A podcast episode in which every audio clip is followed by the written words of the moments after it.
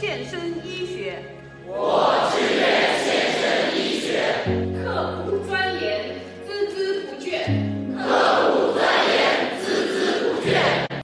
我决心竭尽全力除人类之病痛，我决心竭尽全力除人类之病痛。祝健康之完美，祝健康之完美。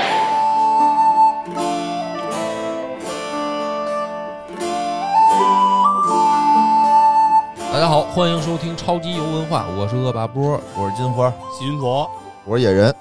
今天的这个选题是野哥选送。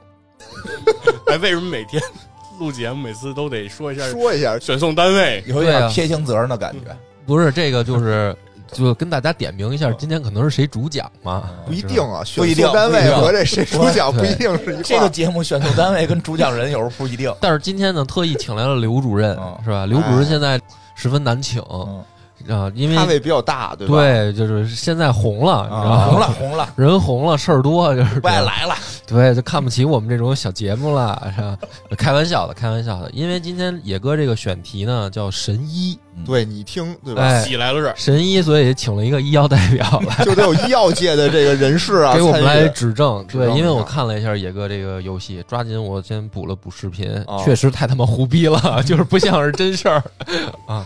所以这个我怕聊着聊着，因为我他妈也确实不太懂这个医学，都我也是不懂，都是他妈这个你不用懂，你听着听着根本不需要懂 嗯历。史书上看的老中医，我怕聊着聊着，回头又 他妈又聊着，让人觉得咱们是一个不正经的节嗯目。呃刘主任今天坐镇，我就可以放开胡说了，这后边靠他往回拽可以。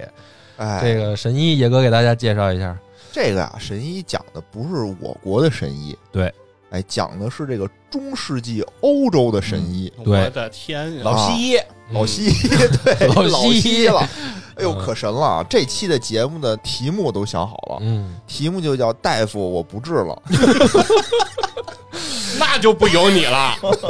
悬老西医那个不太有你治 不治，悬，进去都先绑起来吧。嗯”，这个游戏呢，我最开始是在 Tap Tap 上看到的，嗯，哦，就是趁着大家打这个老头环的时候啊，我就不务正业，就是嗯哎，玩你这是务正业，业。我觉得我们现在打老头环，十分耽误咱们录制节目的这 个，我得这个赶紧填填缝儿啊啊，对吧？对找点东西填填呃你缝儿啊。这是主要任务。我觉得 然后大游戏玩不动，就是看看有什么小的，正好是这个 Tap Tap 上就推荐，嗯。它老有什么编辑推荐的这种东西，我看画风很像你上回那个小红帽那个，对，比较暗黑，是看一着个公司吗？呃不是，不是一个公司对，它其实是一个晨光游戏，啊哟，国产的呃，国产的对吧？晨光嘛，晨光嗯是一个编辑器，相当于就是一个非常简单的一个故事啊、哦，它不是像那个小红帽那种，它其实是一个完整的一个游戏，嗯，它这个里头就是一个特别简单的一个故事。但是呢，它整个的知识背景特别的庞大，非常适合我们超级游文化的这个主题。没错，嗯，然后我看到这个呢，评分又挺高，编辑又推荐，我说那就下来玩玩吧。嗯，也是本着一颗学习的心去的，对，嗯想看看能不能在这过程中学学到一点小医知识术，哎呀对吧？学点老偏方，我这个岁数越来越大了，嗯，从中世纪学，看看有什么养生的法子，对吧？老西 医的养生的法子，咱都得学习学习啊。奔着学废了去的。一打开，它就是一首卡农的主题曲，嗯，哎，非常的中世纪。然后一上来呢，这个主角啊是一个刚毕业的皇家医学院的一个学生，但是这一上开篇的第一句话就把我震撼到了。他有介绍啊，他说我是什么，今年终于毕业了，指着旁边一老头儿说，这个老师呢是我的毕业导师，同时也是我占星术的老师。嗯，当时我就觉得不对，我说你是一个医学院的，为什么要学占星术？哎，嗯，那他太学的太正了。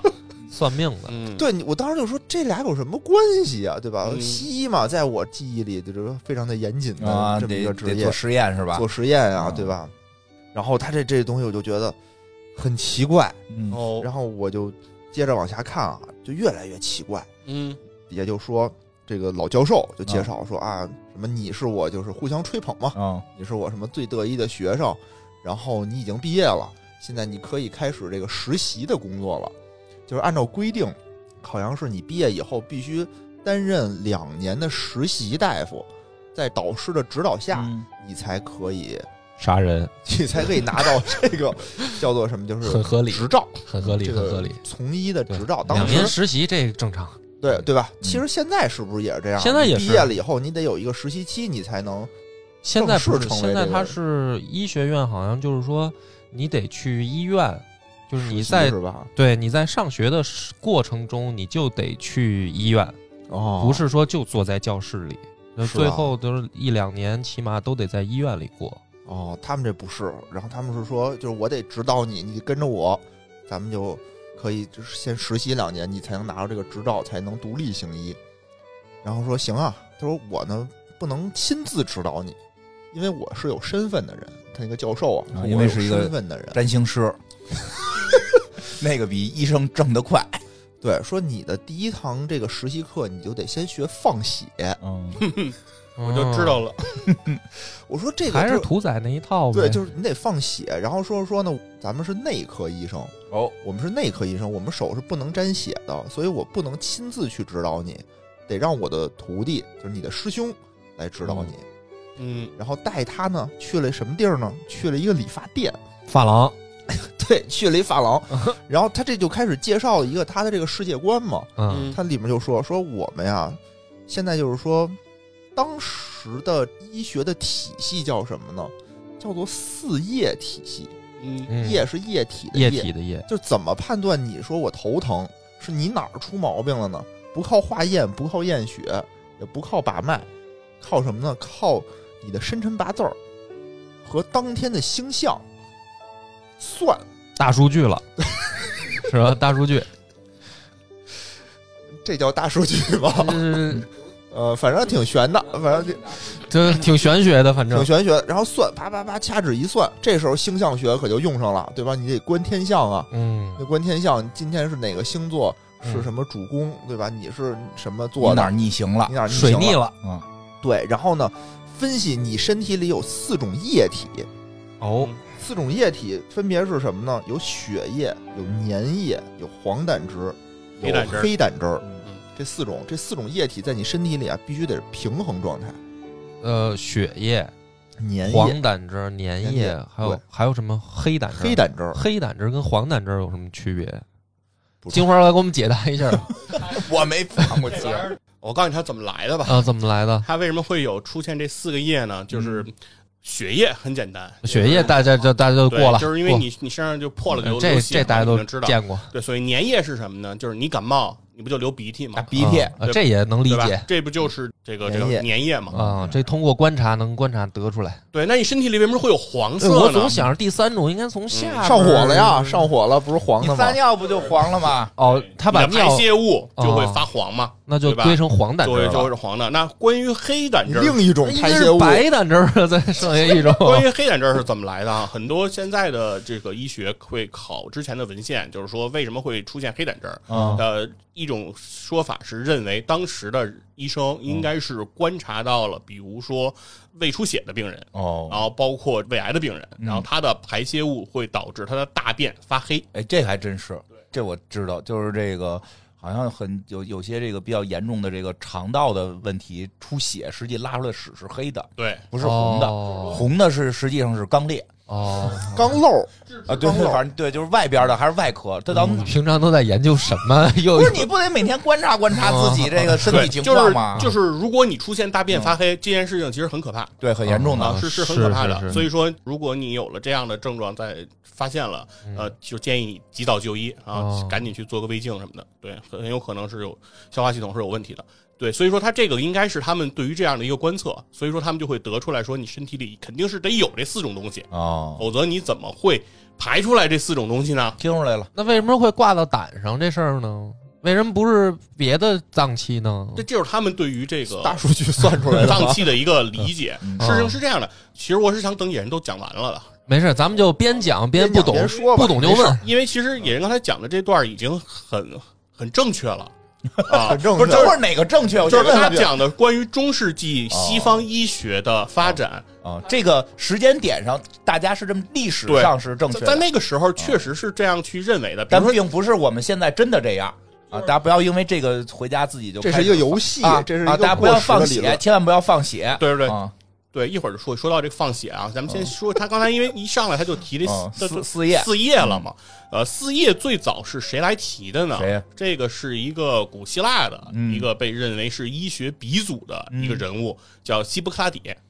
就今天，其实希波克拉底这个名字哦依然在我们这个社会上在流传，几乎所有的医学院的嗯宣誓的誓词，它还会叫做希波克拉底誓言。医学院啊，对，真就的啊是基本上所有的医学院还是会发这个誓，就是我作为医生，然后要怎么怎么样，它是一个一套行为准则。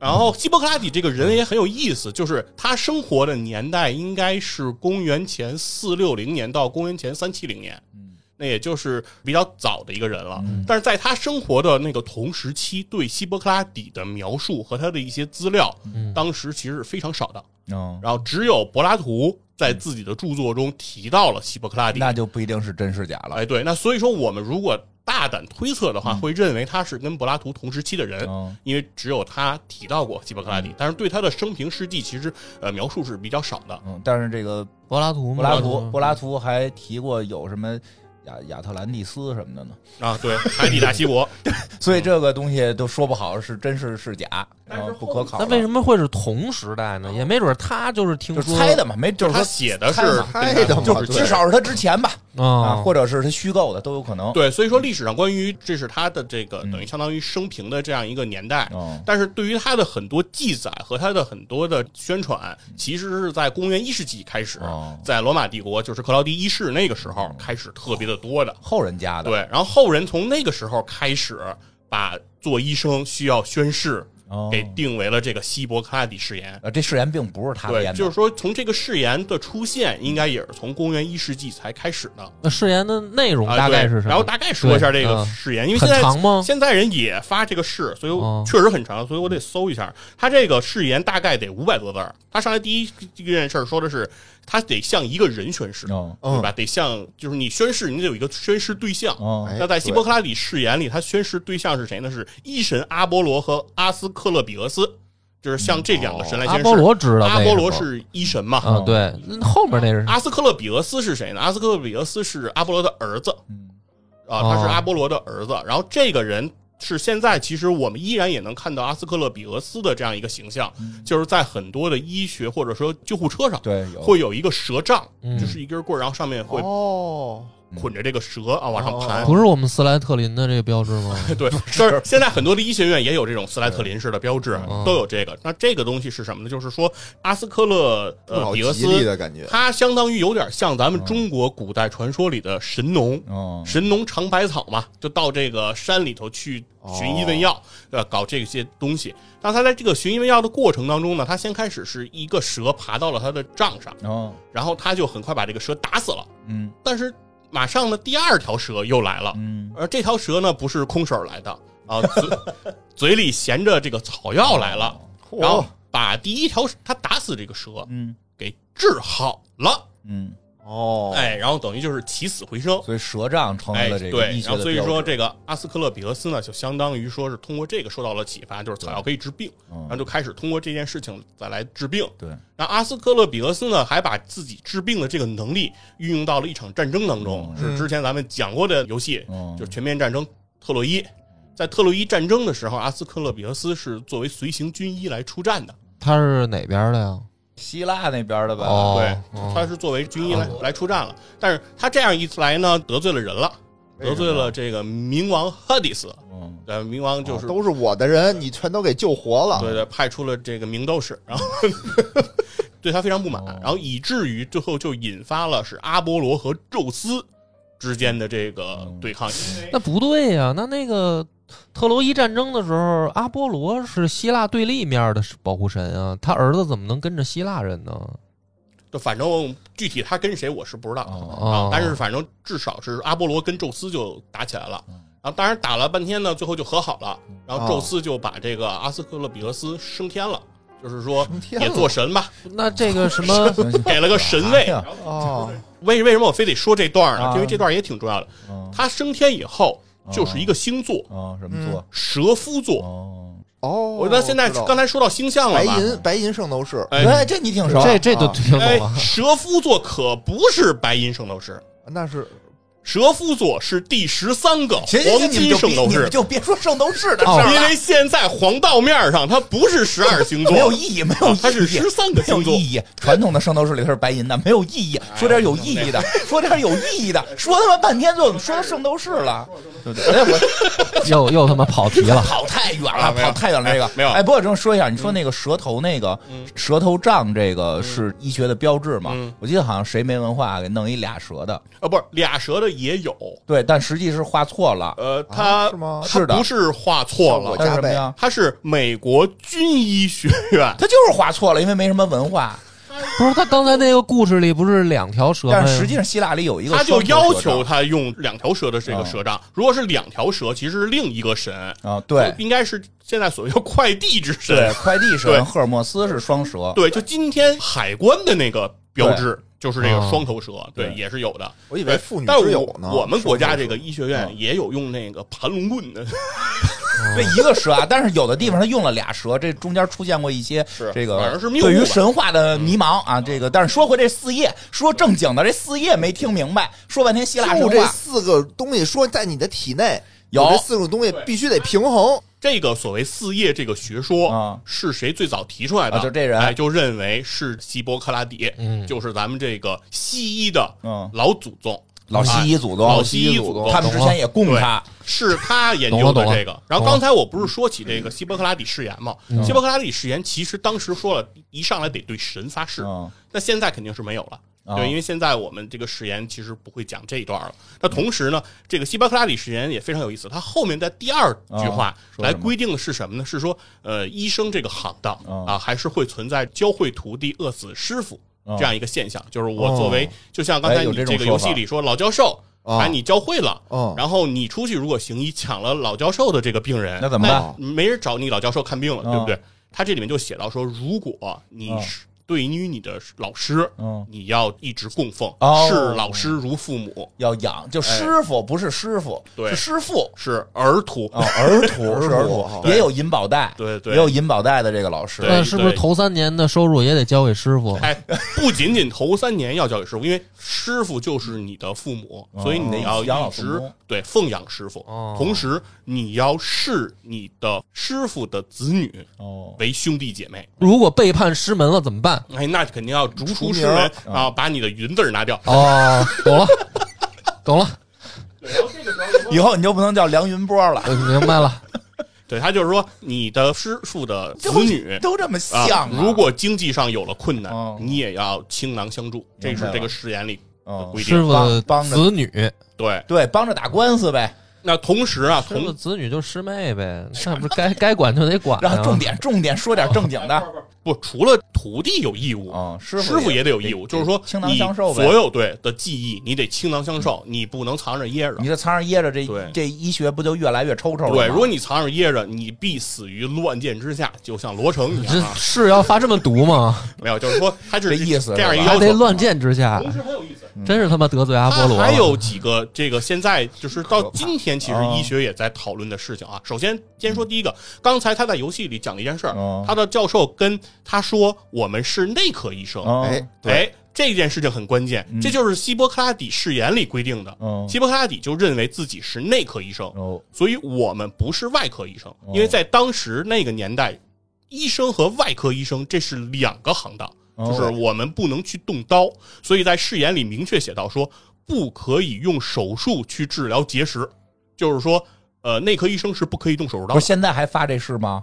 就现在没有这个 誓言了，就是在当时我说这个誓言的最初始版本，它是这嗯这样现在是改革了哦是这样规定的，对，所以因为在当时那个认定里，就是医生和外科医生这是两个行当，两个不能动手术治结石，靠什么呀？化骨绵掌、啊，拍碎了，微创微创哦，那不是还是手术吗？还有一部分是在誓言里会讲到说，呃，不可以堕胎嗯啊，然后不可以执行安乐死，这哦个是希波克拉底在那个，哦，那会儿就有安乐死了啊就是说，如果一个病人很痛苦，啊就，是不说哦能他，掐死他，你可不可以医生来终止这个生命？不可以。啊，对对，当然就是安乐死和堕胎这件事情，其实到今天的医医学伦理领域啊还也在是一还在个有值争得论探讨的事情。现啊对在发誓发哪部分？你说点好的有没有？当然有好的了，就是它有一个要求，就是说，医生必须在任何时候都得无条件的为病人着想，哦就是一定要尽全力这是对去挽救病人的生命。对，比如说病人是一个罪犯，嗯，但是医生也该救得先救，哎，对，救完了再让人民去审判他。哎，对，就是今天誓言里救完也了再枪毙，啊也是在保留这部分。哦然后另外还有一个誓言，就是说，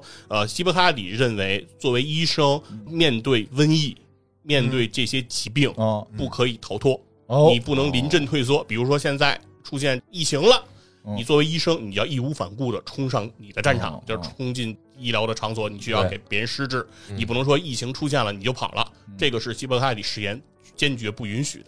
哎哦，所以这个也是说医生这个职这业都是，我们认为好的它一面，嗯对伟大的地方，所以这也是这个实我验。听懂了，就是精神我们还要保留，那些治疗手段还是该哎对淘汰得淘汰，还不让动刀，这真革高。新。得革新然后刚才说的这个四对，叶说这个关键，这个提法儿也是说，据说是希波克拉底嗯所提出来的。嗯，对，嗯就是说是，他认为人的身体里有这样的四种液体，刚才哦说了什么血液啊、黑胆汁、黄胆汁、粘液。如果这样不平衡了对就得病了，对他认为所有的这个疾病都是由于平衡造成的哦啊，这个理念其实和所有的朴素的传统医学它都是一样的。嗯你等会儿，我听到这儿就有问题了。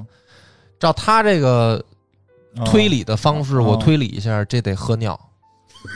是啊你琢磨呀，是是不是？他得喝平尿衡啊。什么叫喝尿啊？你看，它四个液那体，叫人中白啊有是有一味有中药。嗯它的四个液体平衡嘛还有。那人我中要黄是缺黄对啊胆汁儿怎么补，你？喝点尿啊，童子尿啊 所以我，童子尿泡鸡蛋嘛，因为你想，它放血嘛，放血就是多的嘛，那要啊少怎么办？少就得补嘛，多得对放嘛。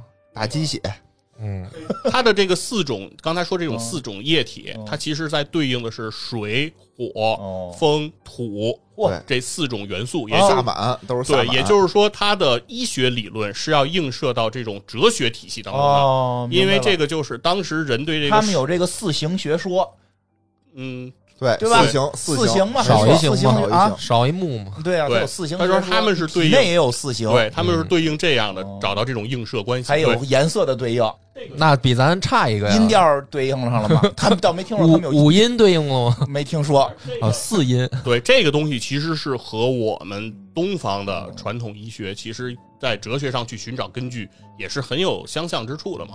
就是人类在那个蒙昧的时代，他就会往这块儿面去找想吧。对，因为他不知道其他的东西，他总得找一个依据。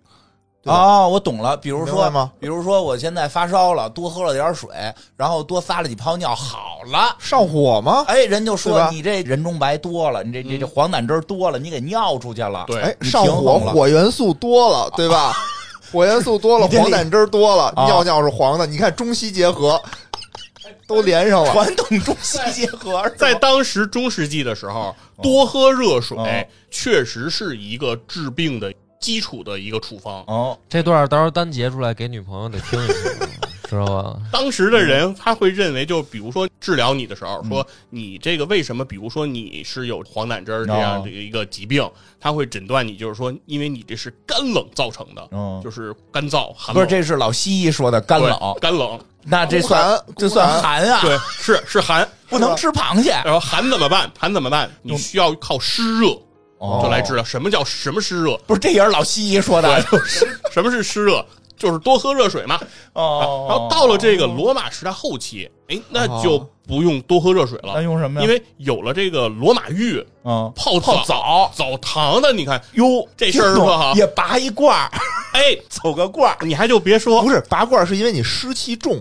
哦。呃是不是也有老师傅过来问，怕加盐加奶吗？对这个，你一去泡澡是吧？喝点小茶水，哎哦，这一下，你舒你服说你了这病也能好，哎有，道是理蒸蒸是舒服对，，当然，但当时就是也是有好几次大瘟疫嘛，然后在那过程中很多人也去泡澡，然后是吧全传染对，了。然后最后也都没好了。快说说你这游戏里边这个这个怎怎么啊没治给？我说的机会啊你！ 接着往下说吧你，先歇会儿啊，哎呀让野哥再讲讲。哎呀，哎，讲的不错啊，真是哦你你说个四叶，他跟你说这么一堆，啊前头得删一删，我觉 得。来吧，说说溜吧出来，了，你这真个是我怎么轻着？松多了嗯。你这游戏里边第一场哎，我刚才说哪儿了？说四叶了，说第四一叶次治了。病了，该第一次哦治病了。四叶嘛，然后就是说你得先学这个放血疗法，哦，当时就最流行的东西就是放血疗法，老觉得身体里血多，就说你头疼怎么办呀？放点血，一算你四叶不平衡，不平衡给你放点还血，是算出来的。算出来的，嗯因为你通过你的四叶不平衡，我放多少是有讲究的啊！啊，然后放的快还是放的慢，什么都是有讲究。这动刀该搁哪儿什么的都不一样。哎呦，那你这个第一次手术了得，第一次，但是我就是我作为这个内科医生啊，嗯其实我是不能动刀的，哦，因为在这个游戏里头，我们今天所有讲的都是游戏里的啊一个老西医的观念。啊所有听我们节目的人，千万别自己试，啊，别说哎呀，这都是野人说的，我得试试去。那啊你真是我们不负责， 不负责，不负责绝对不负责啊！来听听啊。然后就是说呢，当时他叫什么皇家医学院嘛，啊，说他们都是效忠这个上帝的，嗯都是有信仰的。上帝说呀，说当时我记得是一六几几年吧，嗯好像有一个什么主教就下了一个规定，嗯说内科医生不能见血，嗯不能碰血，除非是给贵族。就你作为这个皇家医学院的嗯大夫，你只能给贵族、皇室动刀，他们那血不是血，就他们是神圣的血， 他们是神圣的血，就是这平民的血不行。哦，然后怎么办呢？说有失身份这样，哦，但是社会啊，这个那得百姓治病啊的需求特别高啊，对啊，对呀、老百姓们都等着人给放血呢，都都得等着放血呢，那么别扭那就得在这个社会上找这种会用刀的人。谁？你想啊，谁嗯天天动你刀？刚才都动剪说子了动去理刀发馆 呀、对，就是我们的托尼老师。哦，托尼老师好的是在哪儿呢？一是使剪子、使刀比较灵活，这手哦天天跟这打交道。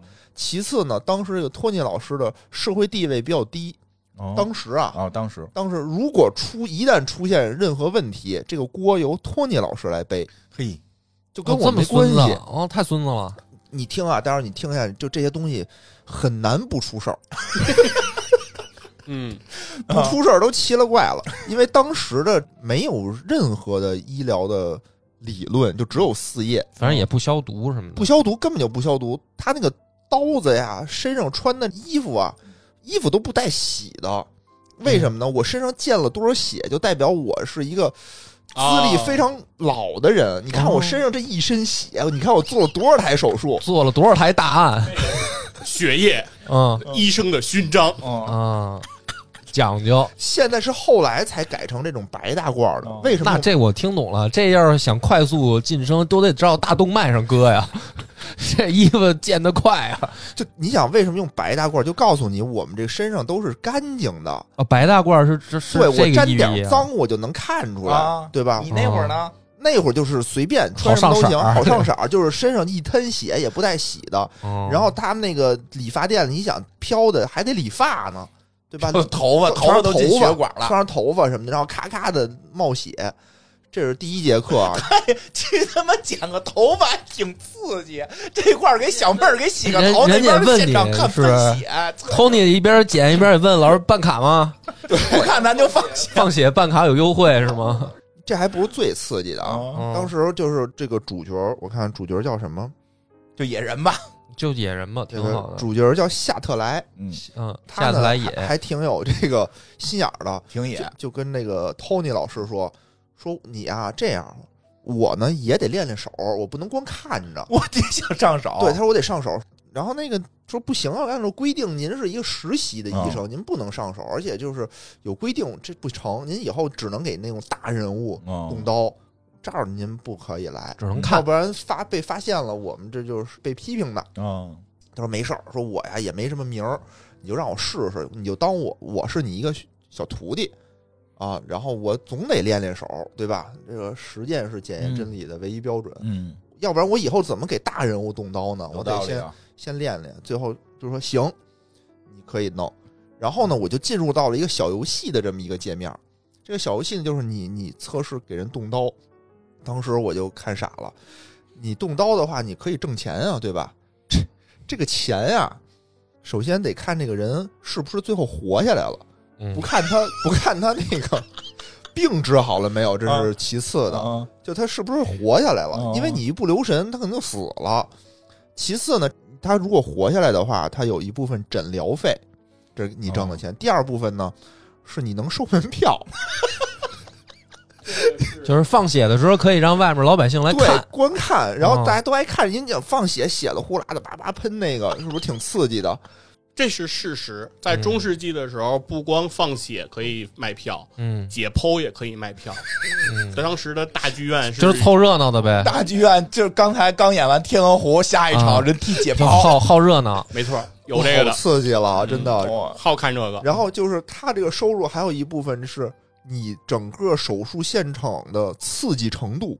嗯，病人啊有一个血槽，哦，那个血槽如果你就一直弄得特别满的话，就是你不刺激，然后你的这个门票收入就会特别低不。懂了，打赏，门票进来看还能叫好，来一碰头彩，喷一个，喷一个，就是你你的游戏里头 吧，什么玩你意儿它的它就有那个进度条是，比如说你力度啊，中间是绿色，啊，然后左边轻了就是黄色，右边重了就是红色。如果你一直特别重的话，病人的血槽就夸往下减，啊，就容易死。但是那个底下叫好声就特别大，满意度就特别高，哦就是你得在让他死和多挣钱之间找到一个一平一衡。个平衡。啊，听懂听懂，果然果不其然，我突然觉得相声都特有道理。郭德纲老师不是说吗？就我觉得，就是这个故事告诉我们，商业化不是什么好事儿。我觉得有些行业不能商业化。但是他说那什么的，就是商业化了嘛，什么医生最后返场拉了个阑尾，叫好叫的厉害，返个场， 返个场，嗯，我靠！当时啊，不我应就该商业最化开始我是觉得这个不能太过分，对吧？你还是要以救死扶伤，救死扶伤。对，我是跟那个神发过誓的，嗯嘚儿嘚儿嘚儿，那个神发过誓的。然后这个，但是你受不住金钱的之前引有诱。对，因为我得买东西啊，我得换刀啊，哦他，那个刀也有属性，嗯啊什么你得换锋利点儿，要不然钝刀的杀人太疼了。不不不不不，不是这样的，那就是什那个？么刀有两个属性啊，第一个属性就是快和慢，就是啊能不能尽快的把这手术做切开好。啊！第二个呢，就是它的这个刺激程度、还有 效果、现场效果。对，，这给你们再普及一下，嗯放血的那个刀是有专业名词的，哦叫柳叶刀。但是和啊这不是是个杂志名吗？对，但和我们今天就是外科手术的那个柳叶刀嗯，柳叶刀是不一样的哦，它长得有点像咱们古代那个兵器戈，嗯，就是它有一个刃儿，然后同时它还会支出来一个指甲儿，哦这样对。它那个刃儿是用来给划开的，嗯，然后底下支出来的那一个干嘛的长度来决定，就是放血能放出来的量，就是你划开的这个深度。刺不刺激？啊所以这就是他刚才说的刀的属性的两点哦，还得第生一刀点是快，就是拿得快，哎呦，对，你就得让大家那个尖叫声更猛烈一点 儿，掌声更猛烈一点儿。老西医原来是门艺术。对，所以你看啊，现在的这个理发店的门口，现在好像少了，以前全都是那种转圈儿，嗯嗯一对个吧蓝的，一个一个红的的，嗯，两个这样一个白的转灯一，个白的，嗯对三道儿跟那儿三道转儿圈圈儿。它是代表你的血管儿。一个静脉，一个动脉。哎呦，对，它其实跟你的头发一点关系都没有，嗯就给你绕迷糊了，长知识了。就给你绕迷糊了。嗯，静脉动脉，对我天，就看到这儿的时候，我就觉得我靠，这太刺激了，这个。 然后当我实行了几台放血疗法的手术之后吧，然后我那教授有死弄死人吗？可以弄死，可以弄死，你弄死了吗？弄死了， 就一没留神他就死了。就是我想多赚点 钱，没想到演的，没想哎，到死了死了是不是就不不罚钱罚钱就罚钱了？就罚钱，对你得自己也再不用掏点偿命，不用偿命。这就想给谁报仇就当医生去呗。反正当时的这种叫什么战损率啊啊特别高，嗯你死了就是属于你倒霉，赔点钱那就完没事儿。准人家就是他妈来治个感冒呢。嗯，是啊，那就你倒霉哎了不呗。是号称华盛顿就这么死的吗？那一对，一会儿给你们说说。莫扎特也是这么死的，好多人都是好多人都是这么这么死死的的嗯，啊。然后当时我就觉得这太刺激了，之后吧，更刺激的在后面呢，哦发现这还不高这啊，不这够就这已不够经巅峰了呢。那你后你放血就完完事儿了吗？就这么放血啊，就是放血这这门块算吧你学会了，算我学会了。那就把放血的那个你故接事着给你给说嗯你说两个好嗯啊。好好，当时这个放血这件事儿，其实是在教会开始最先发现的，因为在中世纪的时候，很多的这些文献不都没了嘛。后来只有教会的人，等于是有点文化，哦能识文断字儿，所以他们就开始就说胡说八道就开始来就是想尝试治疗疾病嘛。啊，他们就发现就是说，呃，如果有那种比较狂躁的病人，嗯你放了血以后，他就很容易稳定下来，对吧？那那那是是虚了 呀，谁对。搁谁谁都得然稳后定下来。从此呢，他们就把这个这件事情推广了，就是不管你什么疾病，他们就过来给你放放血，哦然后所以就让开你始稳定一点。对，就开始有这样的一个推广了。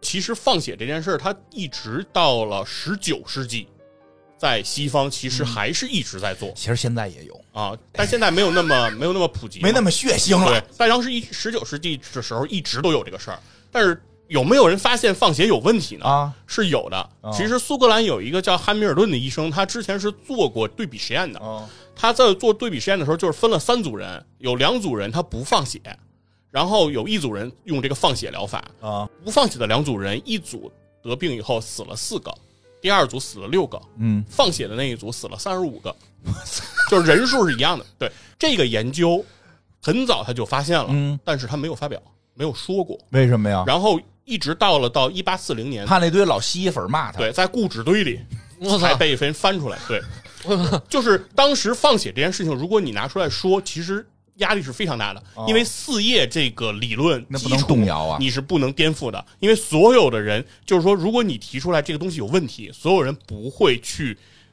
质疑四叶是不是对，阿波罗说的呀，那神仙说的，对这个理论有没有问题？他哦们只会去找原因，找什么原因呢？这就是刚才野人说的那个星象学，为什么会提到了星哦座？就是他们会算你的生辰八字，什么意思呢？就是放血一定没错儿，哦，不能说放血错了，那是什么？放的时间不对，那就是医生水平不对。行。嗯然后算你的星座，你是什么星座，应该在什么时候放，应该在哪天放，对哦吧？今天不宜放血，今儿不能来啊，明天适合放血，你明天来。这些所有的种种条件，其实都是在给放血疗法打补丁。明白，这不叫打补丁，这叫找理由。 对，一旦你出了问题，然后最后就归因到这些事儿那上。就是说医生手艺不行呗。我我我懂了，就错是误不说当你没遇上那好的老西医，嗯，对，对吧？对好的老西医，他可能说我这个正经高老病哪儿哪儿夫哪儿哪医院的，那那不行。真的好老西医不在医院，在民间。到时候说几个历史上这个被西医治的比较牛逼的人哦啊，首先是查理二世，英王查理二世。哦英王查理二世是怎么给治死的呢？怎么致治死死的，啊，首先上来也是生病了，哦一生病那必须放血，血哎，先放一品脱，一品脱就是一威士忌酒瓶 啊，必须先放一酒瓶儿血，先放了一酒瓶血，放完一酒瓶血狮子血没好，啊，国王没好怎么办没死？说明他不错。那御医得继续努力啊。哦然后说怎么办？说那给国王得吃泻 药，吃干泻嘛药，啊？血放多了，再排点那个对胆汁，对，再排点别的，黄胆汁。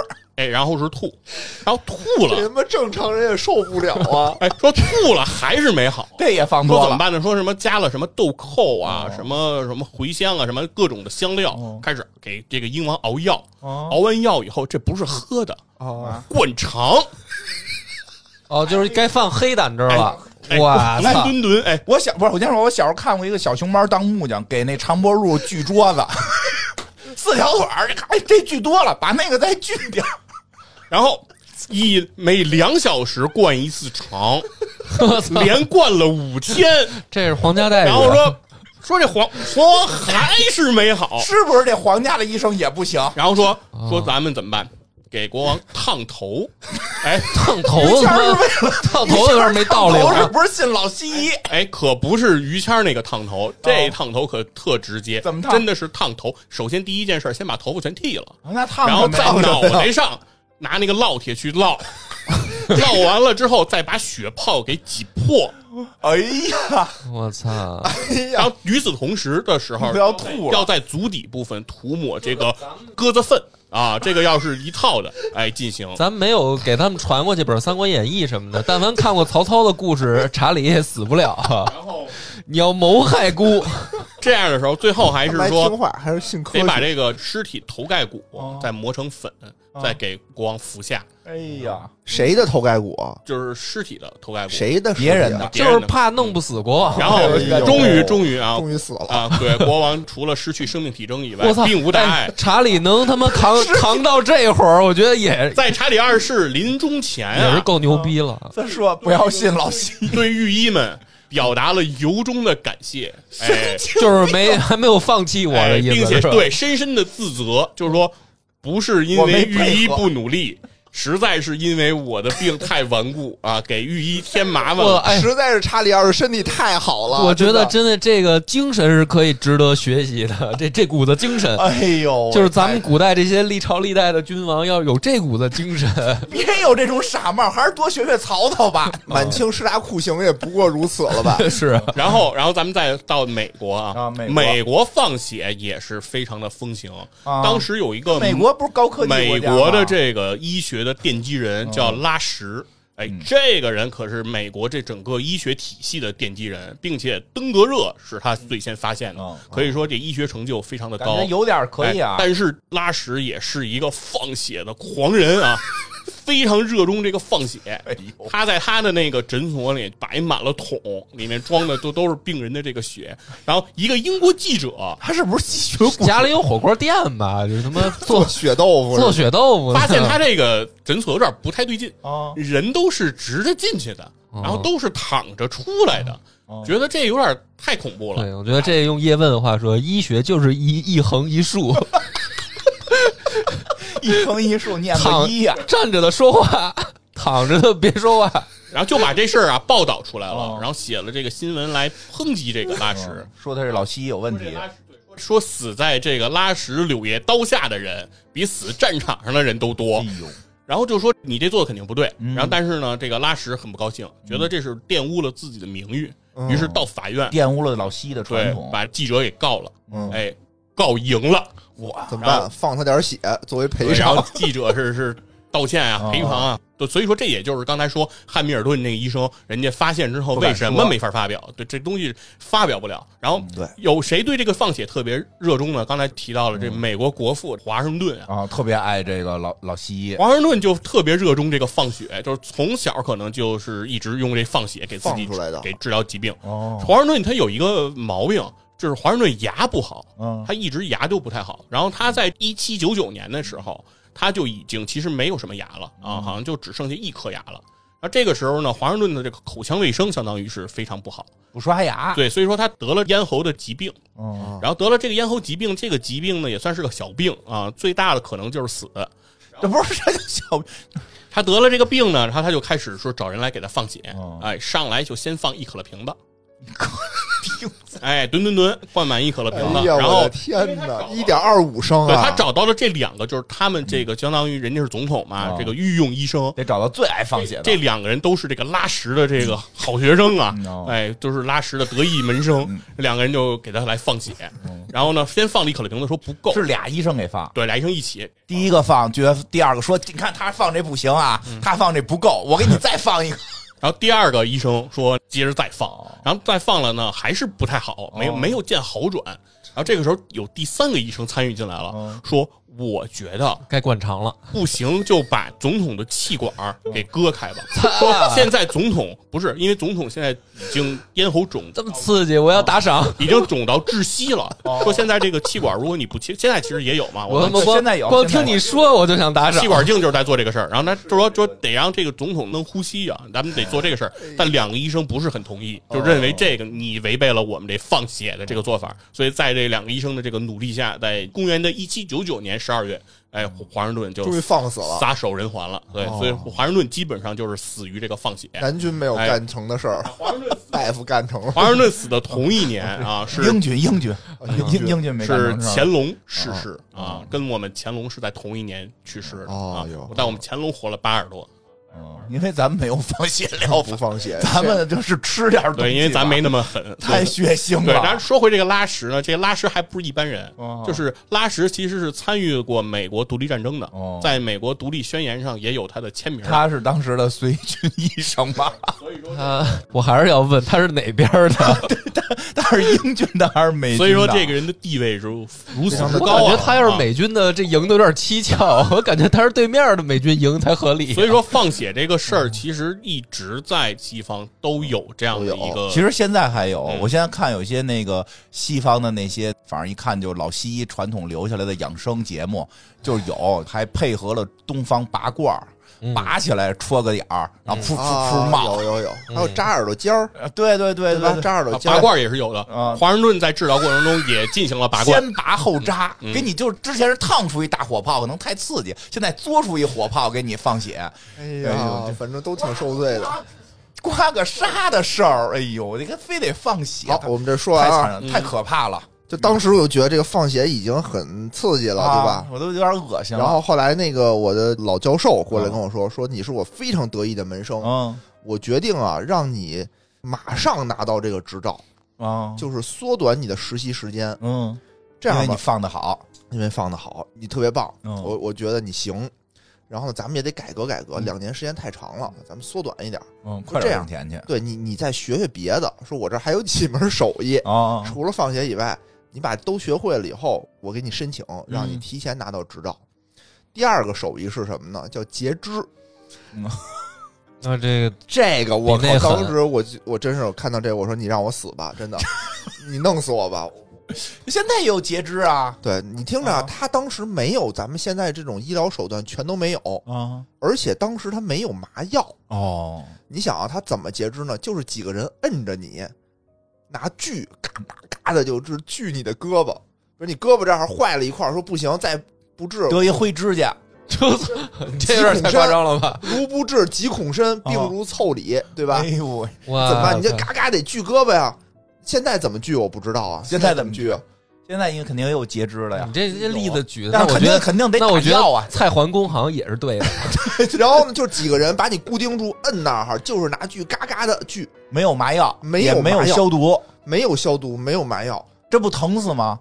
你听着，就锯完了还不是最疼的呢，因为嗯它锯的特别快，为了减轻你的疼痛，啊一定特别快。据说差不多七到十分钟锯一条胳膊，说最好像有一 个恐怖了，什么什么普法战争的时候，有一个大夫二十四小时做了小二百场手术，就平均七分钟做一场，就胳膊中弹了，然后给锯掉。锯掉，就是嘎嘎锯，锯完了以后，你想你创口面非常的大呀，嗯对吧？怎么办呢？你得止血，啊，就是拿烙铁烧红的烙铁对着你的创口面，擦就给你烫一下。哇了，太过瘾了。 太刺激了！你这太是过瘾的，了你这也卖票吗？卖票，啊这卖票收入可这不是多这就了不能找 Tony 了吧？这也是托尼干，这得木匠加他妈厨子，我你这也是托尼都是托尼还是干托这尼得生活累活。是上剧了，不是刀了上。剧也是托你来。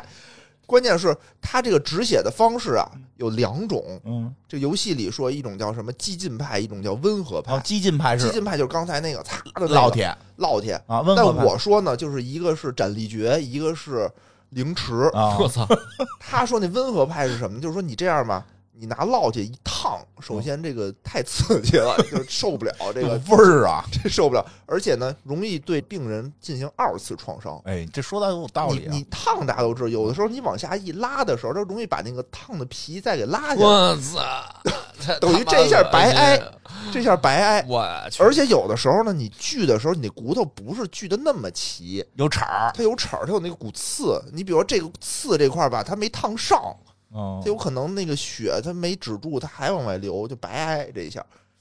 我去所以他们有一种精准的、更温和一点儿打引号温和的方法是什么呢？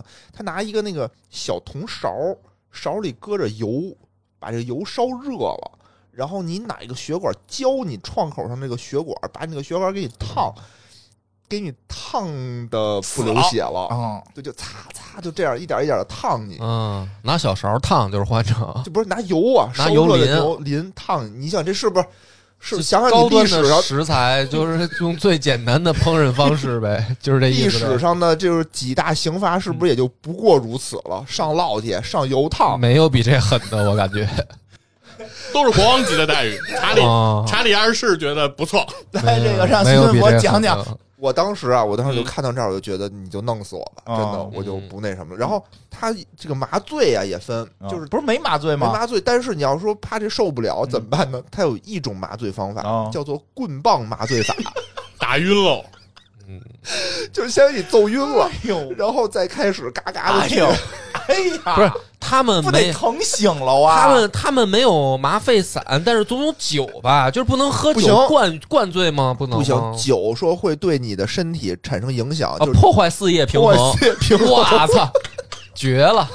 把所有能活的路都给堵死，对呀，你就没麻沸散，你就喝点酒，这也不行。来来，刘主任讲讲他这个历史上是怎么个情况？ 刚才说到截肢了，哦对吧？那在这个老西医里哦也有一个高手，哎，叫李斯顿。李斯顿这个医生啊，他是以快著称，哦是吧？小李飞刀嘛，力无虚发。小李飞锯吧，得是他创过几个记录啊，他说是二十八秒就锯下过一条腿，那就是砍的吧？我然觉得后说四分钟之内切下过四十五磅重的这阴囊肿瘤。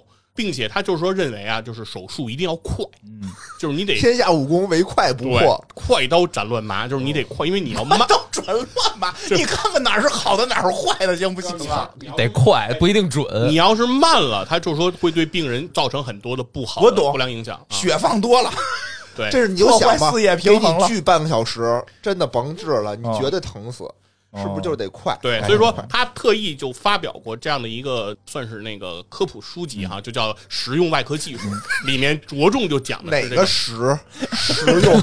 郊游你觉对得，就是教大家，就是说一定要快的这个理论啊，这是让大家深入人心。然后他于是创下过一件事情，哎，就是他做过一场叫做死亡率百分之三百的手术，怎么讲讲怎么回对事？，听着就有点对啊有点懵逼到了头吧？就就太病牛人逼死了了就是百分之百啊！对，就是说百分之一百就到头啊了，嗯怎么还能百分之三百呢？对，所以这时候就得说了，当时做这个手术，就像刚才野人讲的这游戏是一样的，有很多观众是要围观的，哦因为李斯顿他是他是快刀手啊，这个很带劲啊，所以嗯李斯顿上场就是非常潇洒，是吧？看而错人且了因为他身高一米八八，嗯哎，体格壮硕，所以嗯他做手术的时候不需要特别多的人做助手，哦他只需要一个助手帮着他摁着病人，因为他自己也可以去摁着病人，所以就可踩以着病人腿，对，就可以把这事儿完成。咔咔最后一下是撅下来的对，呗。所以很多人就愿意去看嘛，哦所以都到现场来观摩。哦哎，然后李斯顿说：“给我计时，对吧？因为我是快刀手。还要挑战世界纪录啊！”对，所以很快，要是差点上奥运会吧，这个你应该去体坛仗杆讲一讲。哎，手起巨落，哦哎，就把病人的腿看见了 给锯下来了。哦啊！啊，与此同时，被锯掉的还有他助手的一根手指头。 然后，由于啊动作太快了，所以导致自己的这手术器具，就这个刀子就脱手了，哦然后扎到了这个现场观摩的一名观众。然后翌日，翌日，病人哦感染死亡，哦助手感染死亡，然后被扎到两腿间要害的这名观众也死亡了。我操！所以一场手术夺三条人命，所以死亡率达到了百分之三百。虽然病人只有一名个医，名医，神医，名医神神医神医。神医，哎呀，不行了，太逗了。这信的是哈迪斯，得是，这不能信的是阿波罗。这个阿波罗真的啊，就咋回事？当时就是愚昧，对，因为首先一个是当时人就是这种风气，就是说去现场观摩，啊因为当时没有无菌室这个概念，就是现在我们手术当时也不懂什么叫细菌。对不懂什么，当叫时细因为菌你没有发现微生物嘛，所以没有这个概念，所以就认为这个事情很很很值得看嘛。嗯你这么说特别对，你这我一下明白了，因为当时还不懂细菌，不懂病毒。咱这儿现在聊着嘎嘎乐，其实当时的人对细菌、病毒、微生物完全没概念的时候，他不理解病是哪儿来的。对咱现在一得病，说吃点消炎呐，吃什么吃但是吃它点病毒，它还是很奇怪啊。我就感觉这些治法啊，它都是这种高致死率的治啊法。那就是说，人就算不知道怎么得病的，从结果来看，啊哦就是这么多人去治死了，都不对这件事儿产生畏畏惧那吗？这个事情也是有那原因的。没法儿没办法，比如说你胳膊上长一个大疮，就没办法了，你只能截肢的情况下，嗯呃你怎么办呢？当时是这样的，因为这也是因为医学随着发展，其实医学其实一直是踩着人文和科学两条路在走，哦因为它医学并不像其他的这种科学技术、只在科学这一条线上嗯科学嗯，它还要踩着人文这条路。所以说，医学发展的过程中，因为要随着自然科学的不断的进步，它才可以。辅助它进步，那就是在医学当时，刚才梁博说了，很多人都死了，为什么还要继续？对啊就是因为当时没有数理统计哦这样的概念，就是没有死亡率这样的一个计算。就是为什么后来放血这个疗法被淘汰了？现代医不学这我能理不再认可解，了没有数据统计，但是这用金花老师的话说，人之所以战胜了这个尼安德特人，靠八卦呀，啊就这八卦不好传吗？说隔壁老李，哎这我懂，这我懂。隔壁老李锯了死了，这他妈这我下懂下次你还敢去锯去我吗？不是啊，我给你传钱了，传你不能活的说了。对啊，因为传都是死活多，的，所以传都传活的。哦，当活的多的时候，传就传死的；当死多时，传就传活的。哎哎，那神医那有一放了特多血，还活着呢，是不是神医？是不是神医？我们家邻居老李好了活着，也有道理哎，。真的就是这种神医的宣传啊，有一个人病人给你宣传就特管用。哎对，放了我点儿血，我这我躺着摇着轮椅进去我的，明给白我了哎放了放了一可乐瓶的血，我站着出来了。确实是，真就是就是一横一竖，因为横着的都他妈宣传不了。哎宣传不对都了死，就但凡站着的都是活下来的，而且它有特别大的原因，是因为在那个时候你去治病，嗯放血这件事情，它是没有什么差别门槛的，嗯就是说，穷人、富人嗯，他都是在用这样的方式来治疗疾病的。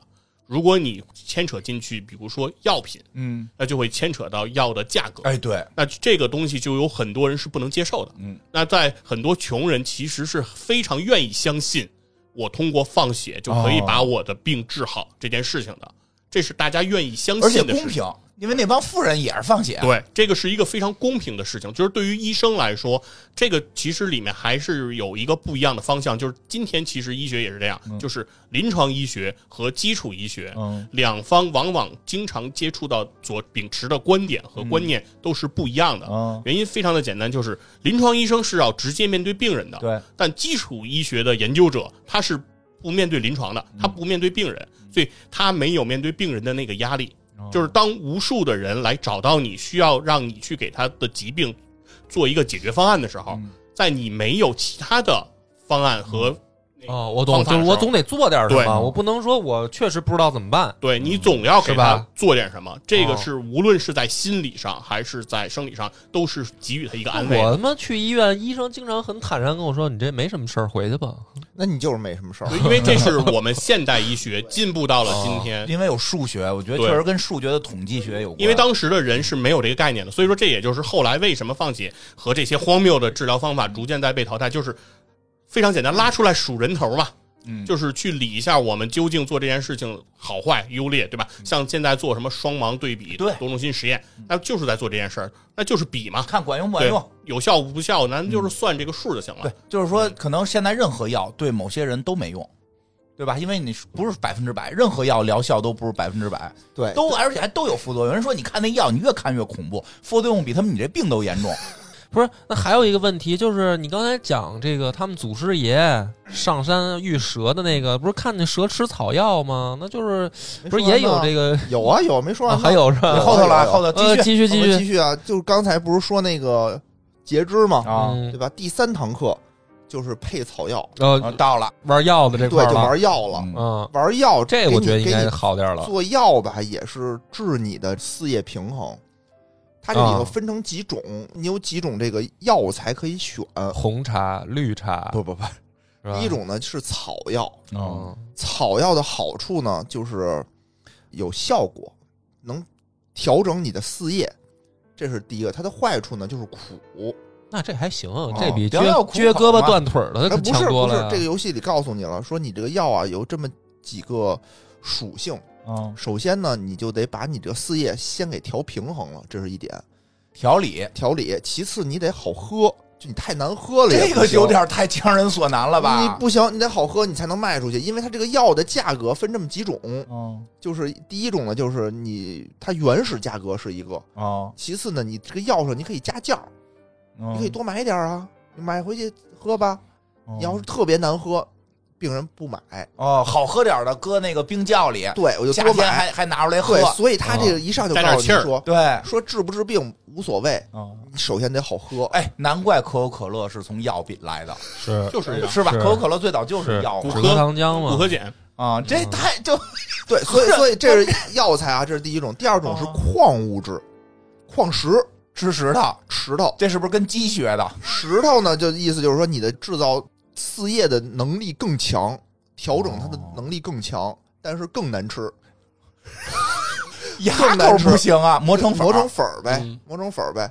第三个呢就是香料，嗯。什么好喝就往里加什么，他们这个想法很奇怪，就觉得一治病的东西得是香的、好这的。好喝的，对，不能是良药苦口，在他们那个体系里不成立。哎呦，我操， 跟咱这儿反着。这有点不一样啊！嗯这对个对你看看对，所以你就是说，其实喝药这个东西吧，相对来说比较这就没有危险，因为对啊不会死人。对呀，它他们也得顶多给难煮熟了，不用你就配好了给他们，给他们然后就往嘴里灌。它有一个小动画，就咚咚咚就往嘴里灌。啊这个感觉安全点儿。然后顶多呢就是你做的太难吃了，嗯然后他就吐了，然后说这破玩意儿我他妈再不买，下次我再也不买了，嗯就这样。所以你你就算什么药都不加，就加香料也可以，甜水儿啊嗯甜水儿也行。做出可口可乐来，你就不用干医生了。就是也行。因为其实它都可以有治疗效果，嗯就是因为所有的安慰剂都是有治疗效果。啊，这倒是，对，你说喝那么石头磨成的粉儿有什么医疗效果？对，这倒是因为好对多吧疾病是靠自身的调节免疫嘛，嗯，它这个安慰剂感觉是吃了药了啊，反正对，因为吃了我药小时候确实有一情况，我小时候一发烧就给我送到医院就不烧了，啊，嗯是吗？就我也有过这有个，过我感觉自己好多病了小孩都有这情好况，多小孩都有不这打个，针不打针，我好了。就是一过对风儿就一过好风点儿儿，一嗯刚一进医院，一一闻那消毒水的味儿，来苏水儿，啊，就好了，不能说完全好，你查血还是有问哦题。但是什么在家那种发烧啊、蔫儿啊，动都是动不了了，那些东西都缓解了啊，嗯那些东西都缓解了。其实可能就是心理因素，或嗯者是过过风儿的这种对，因为其实所有的药物在上市前都要做有效性的实验，啊，它和安慰剂做对比。嗯所谓安慰剂是什么呢？就是把一个淀粉片儿嗯压成跟那个药长得一模一样的。然后所谓双盲，就是说医生不知道哪个是有效的药哦，病人也不知道哪个是有效的药，都把它当成对自己有效的药去然吃后。吃进去，然后之后看你的镜检结果呀，对，啊各种最有意思。的是安慰安慰剂那组还经常数也不低，呃，经很多的药品，甚至于在上市的时候通不过有效性的实验，就是因为它和安慰剂的对比上没有有效性的显著性差异，哦就是呃没有安慰剂的治疗效果是零的案 例。就是所有的安慰剂都会有治疗效果，在我们看到的很多文献里，安慰剂很多的时候的治疗有效率能到百分之三十、百分之四十都是有可能的。只要是自己跟家攒一面团儿，跟济公似的，身上搓个泥儿，相信 管用，管用，管用，管用。所以说，在生活中有一些诈骗啊，嗯就是说给你说一些偏方儿，给你说还一真管些用以内前容，老气对功啊练气功呢，对，嗯你回去说感觉到它有效了，很有可能就是真的有效了。因为实际的安慰剂百分之对，因为实际上安慰剂它也有效的，嗯，是。古代就是骗人都这样嘛，安慰神剂医古代神医好多就是就是这么就是那个所谓的什么道家嗯，就是那个而我觉画得心理学的时画符候和是嗯不是说现在道家，我说古代的，比如说那个三国里边的啊太平道，啊，就是给人画符水嘛，书上写的喝符水儿治病哦哦还治好了，然后还有徒众越来越哎多我，去学心理学时候发那教材催眠那一本书里边还有催眠如何治阳痿，嗯，哦就有，就是现在也有，就通过催眠说，其实因为你很多问题不是外在的问题，是你内心怎么着，你就能调动你身体里各种东西开始工作什么的。催眠让你觉得你是在跟另外一个女的乱搞。但不是，其实皮肤病好多也是你们那个心理学啊，也应该讲这四叶，讲四叶对吧？我们讲四叶，因为所以说西方它不是仅仅 在生理疾病啊上运用四叶理论四，叶理论在对吧心理学现在还用，说有四种知的人，嗯对每种人有什么性格，然后怎么调。对， 然后，所以我们那个心理学第一堂课，你知道教什么吗？啊，哦课题就是心理学不是星象学，就是 要严格区分心理学和星象。这个什么星盘，老师特意一节课讲这两个的区别是什么。所以我当时玩游戏的时候，我就特别突然间明白了，为什么信星座的人这么多，就西方就自古就传特别过来的，多对对对吧？他有一套理论来说就这件事跟儿，咱们这边风水五行一个道理，就有人对对信对是因为他有他这个有一套理论而，且你信之后，它的安慰剂作用还真有时候管用。是是是嗯，心理学受 影响，因为它的它四叶也挺意有意思的，因为它这个数不是四嘛，嗯啊，它所以它这个四叶它可以跟一年四季谐音梗，一年四季啊啊挂上谐音钩，梗就春夏秋冬就对应上了嘛，对吧？哦我这也是四种，那也是四种，对应上了吧？然后你正好十二星座嘛是四的倍数，对吧？对所以说它每三个星座都会划到一个。那你现在十三个。个星座了，不就对不上了对吗？对，所以说现在是很奇怪的，对，所以我为什现在么没有为什么我前面要说这个黄道现在这个问题，就是在于这这 儿，现在也人星象学不承认第十三星座，星象学不承认，但黄道面儿上是这样的，你想对应怎么都能对应啊，而且我刚才再说一个，就是恶霸波说那个问题啊，嗯这个侥幸心理很重嗯要，就是你刚才提的嘛，就是说为什么那么多人都死了，我还就去做它？嗯最明显的一个现象就是现在炒股，哦，谁炒谁赔钱，为为什么还那么多人炒？因为我觉得我他们都不行， 因为古坛老有传说，因为我觉得我哎，哦你行。哦说这太有道理了。你说玩啊炒股票的赔的多，对啊没炒股票的都相信炒股票挣钱。对嗯对吧？刚都才觉跟得他我们聊呢，我行，我有一朋友，一小姑娘刚进社会，然后就说什么听同事说前两年炒股票我也买投了资套房，现哎在呀自己一个月挣一万块钱，能不能炒股？我说你先把饭吃饱了，房租交好了， 嗯，就但是他们就觉得，哎，我只要搁进一千，第二天就变三千，就都就因为他觉得自己进去一定赢。对，还这真就是是侥幸心理嘛，嗯对吧？而且当时他们那个理论里头也有一套说辞，嗯就是说当时因为是皇家教会嘛，嗯比如吃药不灵，为什么呢？因为你不信上帝，你做手术放血人家灵，为什么你不灵啊？哦这是上帝对你的惩罚。哎对呦，这是所以说刚才也说了。放血，包括整个的医学的这些东西，它是从教会里流传出来的，对吧？嗯所以说，这个是教会对它有最终的解释权。为什么叫黑暗的中世纪？就是当时的教会是挺黑暗的。对生活的各个方面，其实已经把控到骨髓里了。嗯，所以说，当时有没有人说是去反对这个呢？或者说发现一些那个新的内不容？ 敢，其实是有的，就是包括其实最开始说这整个的放血解剖也好，其实是在希波克拉底之后，是盖伦把这件事情发扬光大了。嗯，那盖伦把这件事情发扬光大之后，他其中有一个理论是说什么呢？是说人的血液在他的观念里是倒流的，就什么意思呢？是说人的血液是先开始，比如说顺时针流动，那流动到一定程度呢，再反着来流动，干嘛呀？就是因为他是认为只有这样才能循环嘛。正着转会儿，反着转对会，儿，因为你要是都冲着一个方向流，那不就是他认为血就流没了嘛？所以他认为哦血其实是在不断的补充的，就是你在喝水的过程中，血是在不断的补充的，同时身体在不断的吸收哦。这是他的这个当时的理论。那这个理论其实在后面是被人所推翻了，因为嗯人发现，比如说心脏的这个构造不可能支持它这个倒流这么一个概念。有人发表完之后，这个东西就是被处死了。然哎后呦他处死的同年就是布鲁诺嗯，被火焚烧了。要不然人家哥白尼聪明了但是之所以说会发生这件事情，其实根本的原因并不在于说科学的新发现，嗯而是在所有的包括布鲁诺的这些言论当中，其实背后都会影射着对于宗教的这种反抗的这哦哎种。你啊说这是因为那个，我听说有有人说说，其实咱们国内的历史教学生会认为文艺复兴特别重要，说实际西方会认为宗教改革高于文艺复兴，对，因为咱不信教，咱老觉得他信那玩意儿就是还是这个文艺的东西重要，但实际西方因为受这个宗教的影响太重了，他们自己知道没有宗教改革宗教又不改革，文艺没复有兴个文屁，艺复兴，对，就吧宗教必须先改革，他们这太束缚了，对，然后甚至于在宗教改革的初始的时候，不管是加尔文宗还是路德宗，对这样的言论嗯老西也医都是不支持的。对于颠覆老西医的这种啊对于言论，这个什么依然是不能支持的。日心说呀，什么对这个放血不对也不支持，啊对，所以说这个东西是它要通过时间不断的、哦不断地改革哦在演进、在进化的。所以说今天其实咱们快黑了老西医一个多钟头了，没关系，老西啊医可劲儿黑他。但是得说老西医依然是有一些闪光点的，哦就是在他的。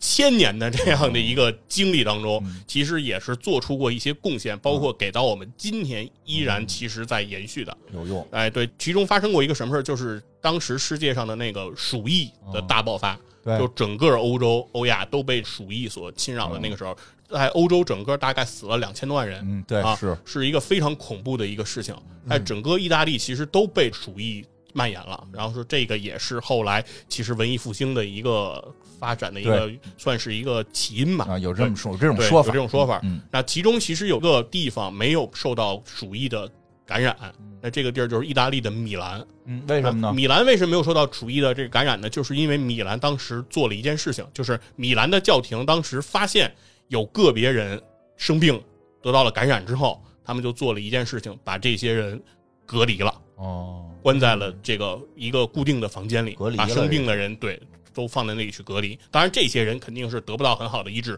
全都死掉了。嗯但其实，在别的城市感染鼠疫的人也得不到什么样的医治，哦也不是你说也搁也都给人墙封起来，对，也是那样的。但是，只不过是因为在他们的过程中，因为对鼠疫感染的病人进行了放血的治疗，放血其实是导致感染大面积的嗯污扩染散。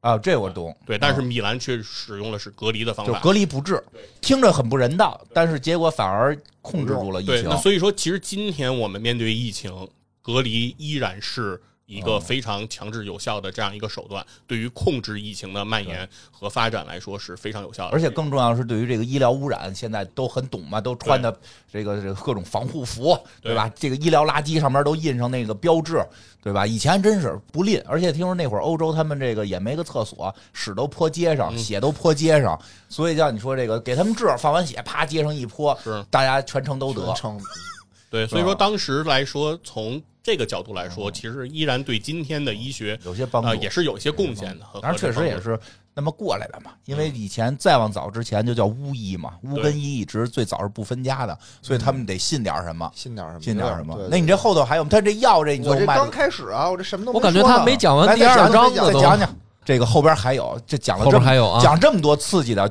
居然 刚开始，啊刚刚开始这个，这我相信第二期流量高，大嗯家得听听这老西医后头还要玩什么新鲜的，后头还得有大病，嗯，老西医不信邪，行吧？那这期下一期就是老西怎么把自己玩死的。嗯嗯来，那咱们下回再见，拜拜拜拜。